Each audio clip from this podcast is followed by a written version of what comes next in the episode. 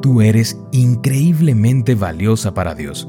Por eso, cada mañana, descubre los secretos de vivir una vida de abundancia emocional, sin, miedos, ni cadenas. Hola, hola, ¿cómo estás? Muy buenos días. Bienvenida a nuestro devocional para damas. Qué lindo poder saludarte en esta mañana y qué lindo también saber que estás aquí junto conmigo acompañándome en estos momentos de meditación. Hoy es 10 de octubre y nuestro devocional se titula Hacer lugar. Leo en Isaías capítulo 54 versículo 2. Agranda tu casa, construye una ampliación, extiende tu hogar y no repares en gastos.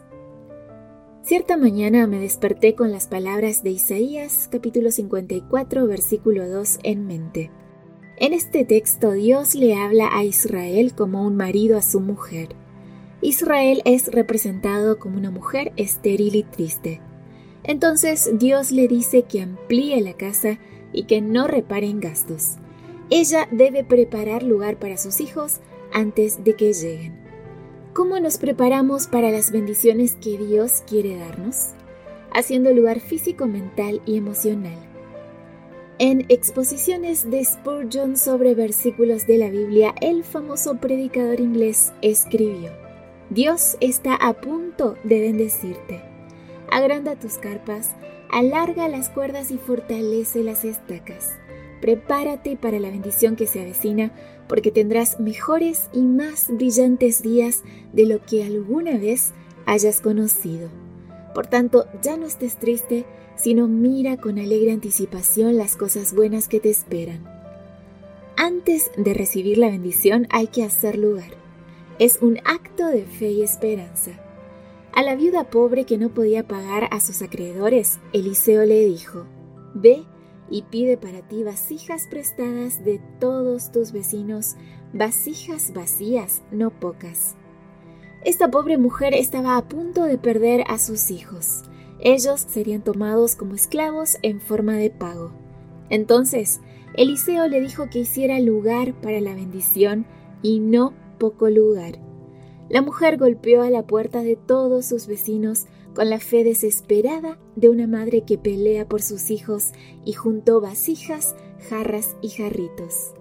Luego, ella se encerró en su casa y Dios llenó el espacio de fe que ella había creado con bendiciones.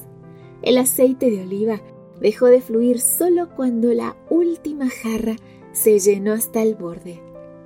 A veces no queremos hacer espacio emocional para una bendición porque nos cuesta soltar el dolor y volver a creer. La tsunamita había construido una habitación para Eliseo, había creado un espacio físico. Sin embargo, cuando el profeta le prometió un hijo, ella dudó. No, Señor mío, exclamó ella. Hombre de Dios, no me engañes así, ni me des falsas esperanzas. Aunque su esposo ya era anciano, la tsunamita quedó embarazada, tal como Eliseo lo había dicho. No limites a Dios en lo que quiere darte. Haz amplio lugar para la bendición. Señor, hoy quiero hacer espacio emocional para las bendiciones que se avecinan. Ya no voy a enfocarme en las dudas, los rencores y las desilusiones del pasado. Hoy elijo perdonar y mirar al horizonte con fe y expectativa. Hoy abro mi corazón y hago espacio para tus bendiciones. Amén. Una preciosa meditación la de esta mañana, querida amiga. Hacer lugar para poder recibir la bendición es un acto de fe y esperanza. Que Dios nos ayude a abrir nuestro corazón para recibir las bendiciones que Él tiene para nosotras. Que tengas un lindo día con Jesús. Gracias por tu compañía. Recuerda que yo te espero mañana nuevamente aquí en nuestro devocional para damas. Bendiciones. Gracias por acompañarnos. Te recordamos que nos encontramos en redes sociales. Estamos en Facebook, Twitter e Instagram como Ministerio Evangelike. También puedes visitar nuestro sitio web www.evangelike.com. Te esperamos mañana.